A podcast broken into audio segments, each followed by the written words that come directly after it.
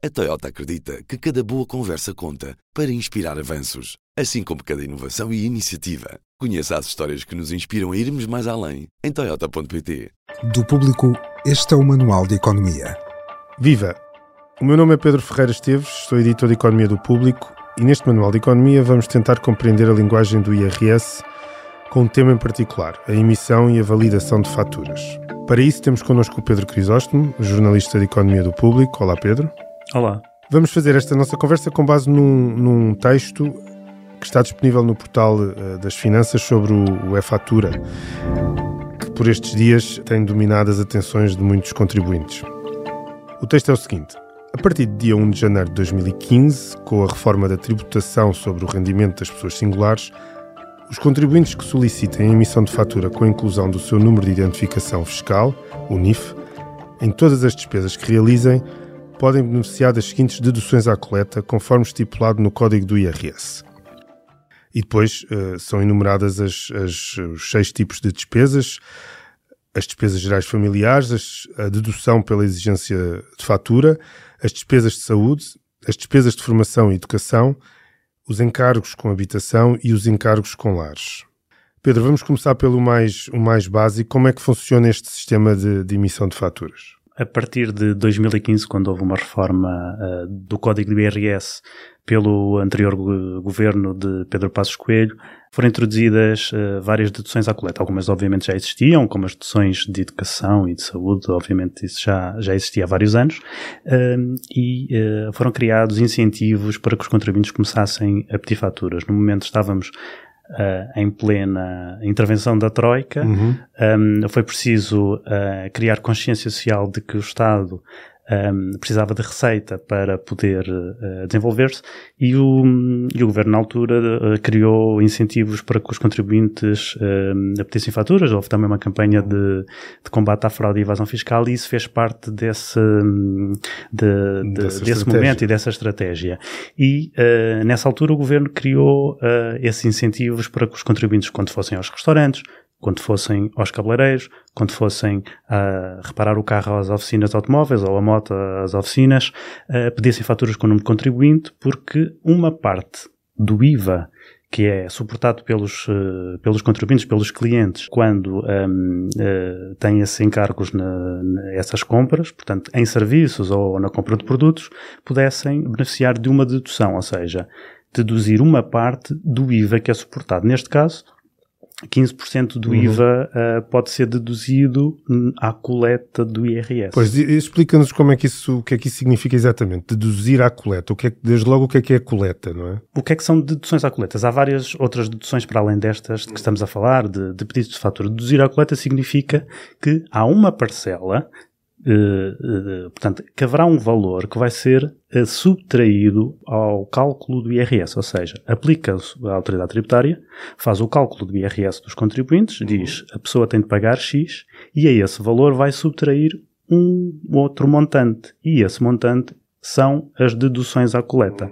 Há várias deduções, são as de educação, são as de saúde, são encargos com lares, encargos com imóveis, por exemplo, para quem é inclino pode deduzir uma parte das rendas, uhum. para quem é proprietário, ou alguns proprietários podem deduzir uma parte dos juros uh, com os encargos que têm com uh, os empréstimos à habitação. Por exemplo, quem é pai pode deduzir um determinado montante relativo a cada um dos filhos. Uhum. Portanto, há várias deduções, sendo que algumas delas são as aquelas que uh, nós mais conhecemos e contactamos com elas no nosso dia a dia. nos serviços, de, nomeadamente nos restaurantes, na, nos cabeleireiros, nos mecânicos, o tipo de compras e consumos que, que fazemos na nossa, na nossa vida diária, não é? Certo.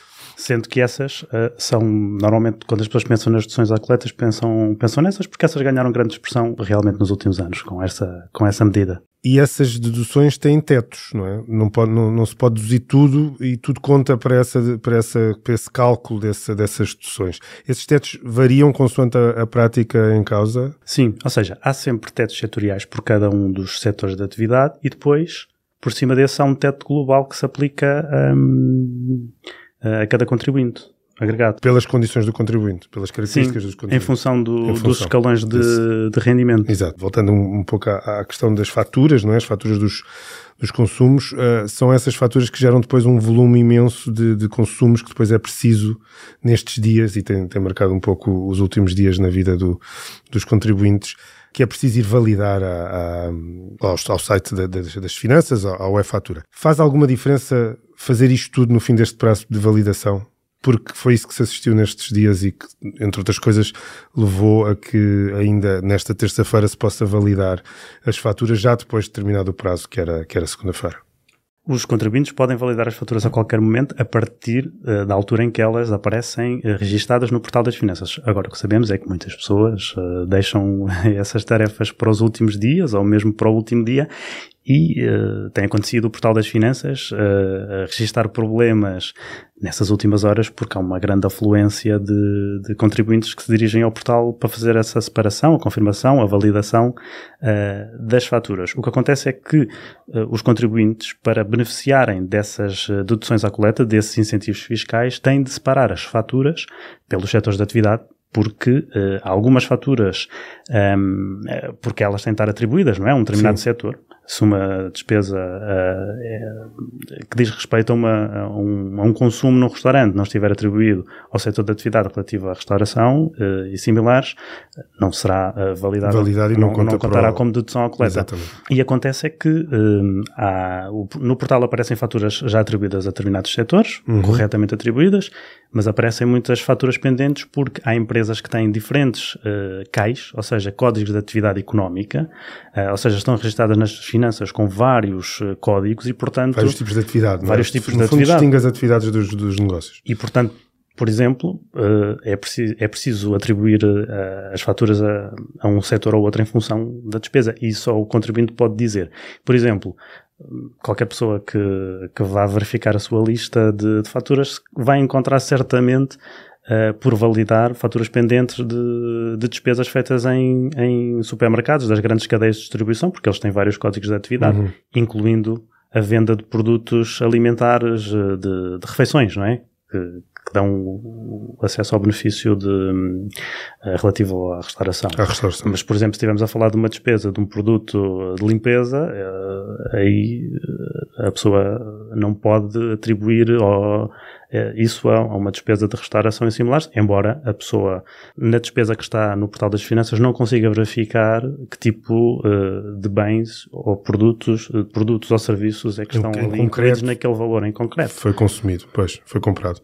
Eh, Nessa questão, na divisão aqui, neste texto que eu li inicialmente, há aqui seis categorias de despesas. Há umas que são relativamente simples de, de- de perceber, despesas de saúde, desde logo, encargos com habitação, falaste dos, ju- dos juros ou das rendas, eh, encargos com lares, enfim, eh, é bastante eh, autoexplicativo. Eh, formação e educação também. Ahm, Depois há estas duas, as despesas gerais familiares, que são um bolo grande, onde estão eventualmente esse tipo de consumos mais de, de- de- do dia a dia, não é? Do cotidiano. Aí todas as faturas emitidas com o número de contribuinte, em teoria, contam para este bolo das despesas gerais e familiares. E é muito fácil qualquer pessoa eh, atingir este teto. Porquê? Uma pessoa pode deduzir 35% das despesas realizadas e tem um limite de 250. Ou seja, anualmente basta fazer eh, despesas emitidas com o número de contribuinte de 715 euros para atingir este teto. E, portanto, por exemplo, numa família, só com o gasto do gás, da água, da eletricidade e de uma operadora de telecomunicações, de televisão, internet e telemóvel, facilmente atingir estes montantes. Como as empresas emitem hum, estes, eh, as faturas com o número de contribuinte, uma pessoa atinge praticamente automaticamente este, este valor. E qualquer despesa concorre para este montante. A partir do momento em que uma pessoa atinge o limite, obtém a dedução à coleta. Não é? A questão é que, por exemplo, uma despesa realizada no supermercado, se uma pessoa indicar que ela realmente se refere, por exemplo, a uma refeição comprada de 8 euros no supermercado, atribui o item de restauração a essa despesa e ela contará para a dedução à coleta da despesa de, de restauração e de restauração e hotelaria e, e similares, que é todo um, um conjunto de deduções. Mas se uma pessoa selecionar outros, ela eh, vai contar para estas despesas gerais eh, e Ah. familiares.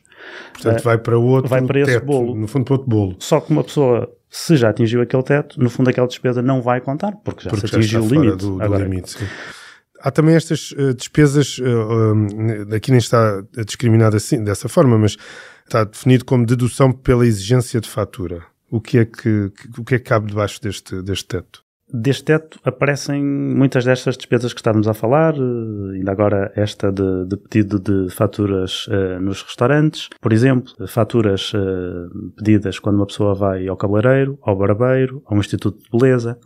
Uh, Inclui-se também, e esta é uma nova dedução que tem a ver com as despesas dos jornais e revistas, por exemplo, alguém que tenha uma assinatura de um jornal online ou em papel de uma revista pode deduzir um, 100% do IVA um, suportado nessas assinaturas. Que é uma novidade desta compras. época de, de, de, de IRS. Exatamente. Um, também é possível deduzir a totalidade do IVA suportado com os bilhetes eh, de transportes públicos ou os passos mensais nos transportes públicos, seja de metro, seja de comboio, seja de autocarro. Eh, e aqui uma pessoa tem vantagem em pedir o número de contribuinte sempre que viaja, mesmo que seja uma viagem de, eh, de comboio, por exemplo, a nível nacional. Ou seja, não contam apenas os passos mensais. Um, há um incentivo aqui que, que, o próprio Estado tem para promover o uso do transporte público. Há também, como dizíamos, os, os incentivos ao obter fatura na restauração e há também uma uh, que, não sendo nova, é, é, relativamente recente, ou melhor, duas, que tem a ver com um, as despesas realizadas em veterinários e despesas realizadas, é outro campo de dedução, em atividades desportivas, hum. como ginásios e clubes. Um, na maior parte de todas estas despesas pela exigência de fatura, estamos a falar de dedução de uma parte do IVA. 15% do IVA. Só há duas uh, situações em que se deduz 100% do IVA. A das despesas com as assinaturas uh, de jornais e revistas e as despesas com os passos mensais e os bilhetes nos transportes públicos. De resto, aplica-se sempre uh, 15% da, das despesas e depois há um teto geral que se aplica a todas estas, que são 250 euros de dedução okay. máxima. Para terminar, um contribuinte que não faça nada disto e não valide nada, que diferença é que tem em relação uh, aos contribuintes que fizeram este tipo de prática uh, nos últimos dias? Bom, significa que quem não validar as faturas significa que não vai estar uh, a indicar oficialmente que, que, determinadas despesas foram realizadas e, portanto, elas não contarão para, para o cálculo um, do IRS.